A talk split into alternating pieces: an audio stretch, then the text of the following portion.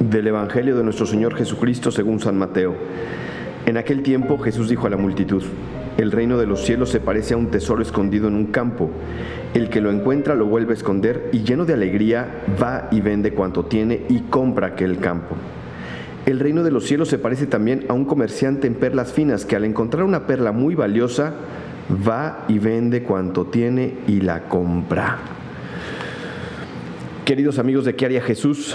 Me da muchísimo gusto saludarles una vez más para reflexionar juntos en este pasaje del Evangelio que nos ofrece Mateo. Hoy este Evangelio es poderosísimo. ¿Por qué? Porque Jesús nos dice lo que es el reino de los cielos, es decir, lo que es encontrarnos con su reino, encontrarnos con su mensaje, encontrarnos con su persona y con el estilo de vida al que Él nos invita.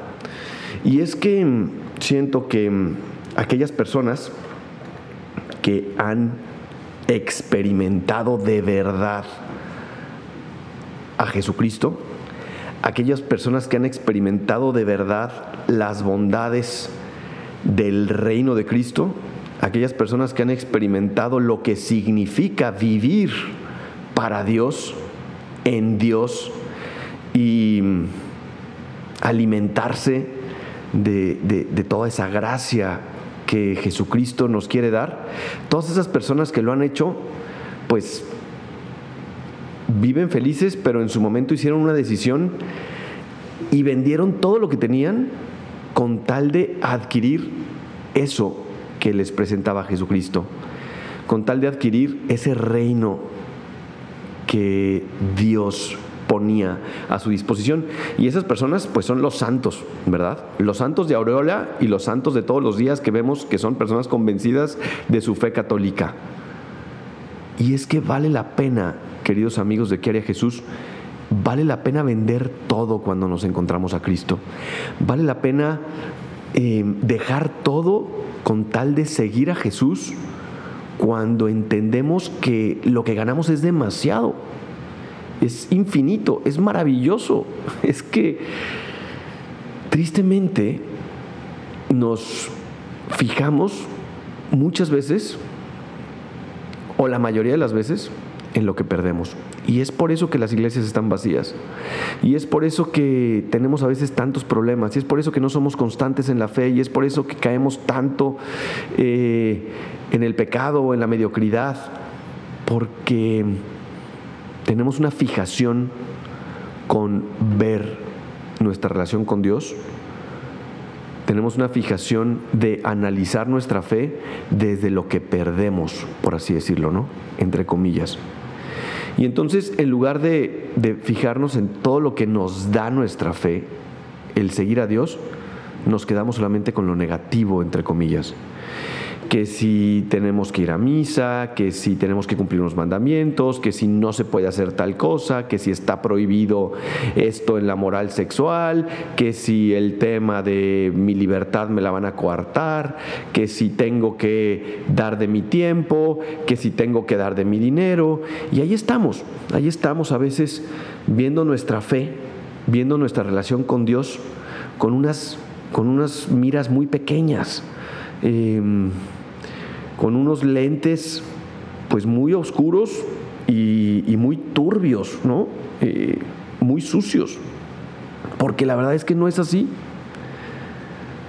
Hoy Jesús nos hace ver que su reino y que el vivir en amistad con Él y que ser de Dios y vivir el Evangelio es lo máximo lo máximo que te puede pasar en la vida.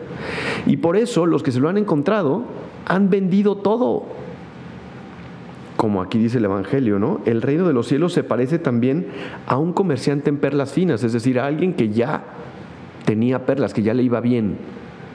Pero de repente se encuentra una que es de un valor impresionante, una perla muy valiosa. Y entonces Dice Jesús, bueno, pues el reino de los cielos se parece a ese comerciante que se encuentra la perla valiosa y ve y va y vende todo lo que tiene para comprar esa perla, porque eso es lo más maravilloso que se ha encontrado. Así tendríamos que ver nosotros también nuestra relación con el reino, nuestra relación con nuestra fe, nuestra relación con nuestro Dios. ¿Por qué nos empeñamos en ver lo negativo? ¿Por qué nos empeñamos en ver lo que nos quita? ¿Cuántas veces nos han dicho los santos padres en estos últimos años, el Papa Juan Pablo II, el Papa Benedicto, el Papa Francisco, no tengas miedo, no tengan miedo, ábrele de par en par las puertas a Cristo. Ábrele las puertas de tu corazón a Dios. Ahí tienes a Jesús tocando tu puerta tocando tu puerta una y otra vez, pero tú piensas que te va a quitar algo, que te va a quitar tu diversión, que te va a quitar em, tus placeres, que te va a quitar tu comodidad, que te va a quitar tu dinero, que te va a quitar em, tu estatus, que te va a quitar tantas cosas. Y no es verdad. Jesús quiere que seas plena, que seas pleno, que seas feliz, que disfrutes la vida, que vivas, que vivas al máximo que vivas en su reino, que es un reino de paz, que es un reino de amor, que es un reino de felicidad, que es un reino también de plenitud y que es un reino maravilloso para que lo vivas también como mujer, como hombre. Porque Dios, si te creó hombre, es porque quiere que seas pleno como hombre y como mujer. O sea, que, que tus potencialidades de ser humano, de persona, de hombre, de mujer, se vivan al máximo. También eso es bueno. Nada más que a veces pensamos que seguir a Cristo significa eso no, encerrarnos en una capilla y rezar todo el día. No es así. Jesús le quiere dar plenitud a tu existencia, a todo lo que haces. A todo lo que haces. Como mamá, como papá, como empresaria, como empresario, como estudiante, eh, como deportista, como amigo, como amiga, como el hobby que tú hagas. O sea, Dios quiere planificarte, Dios quiere hacerte feliz. Si yo les comparto la verdad, que también soy muy egoísta eh, y a veces también le cierro las puertas a Cristo, pero, pero tengo que reconocer que en mi sacerdocio ha sido muy pleno, muy feliz y que estoy seguro que Dios no me, no me habría dado tanta felicidad si no fuera porque en algún momento le dije un sí.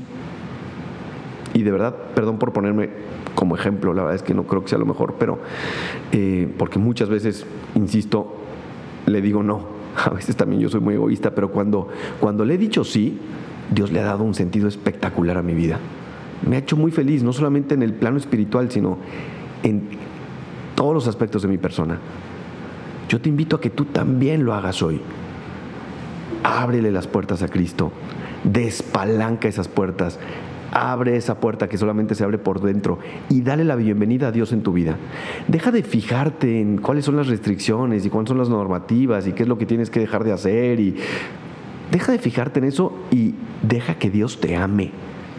Deja que Dios te llene. Deja que Dios em, cubra ese vacío que nada ha podido llenar. Nada lo ha podido llenar. Tú lo sabes perfectamente.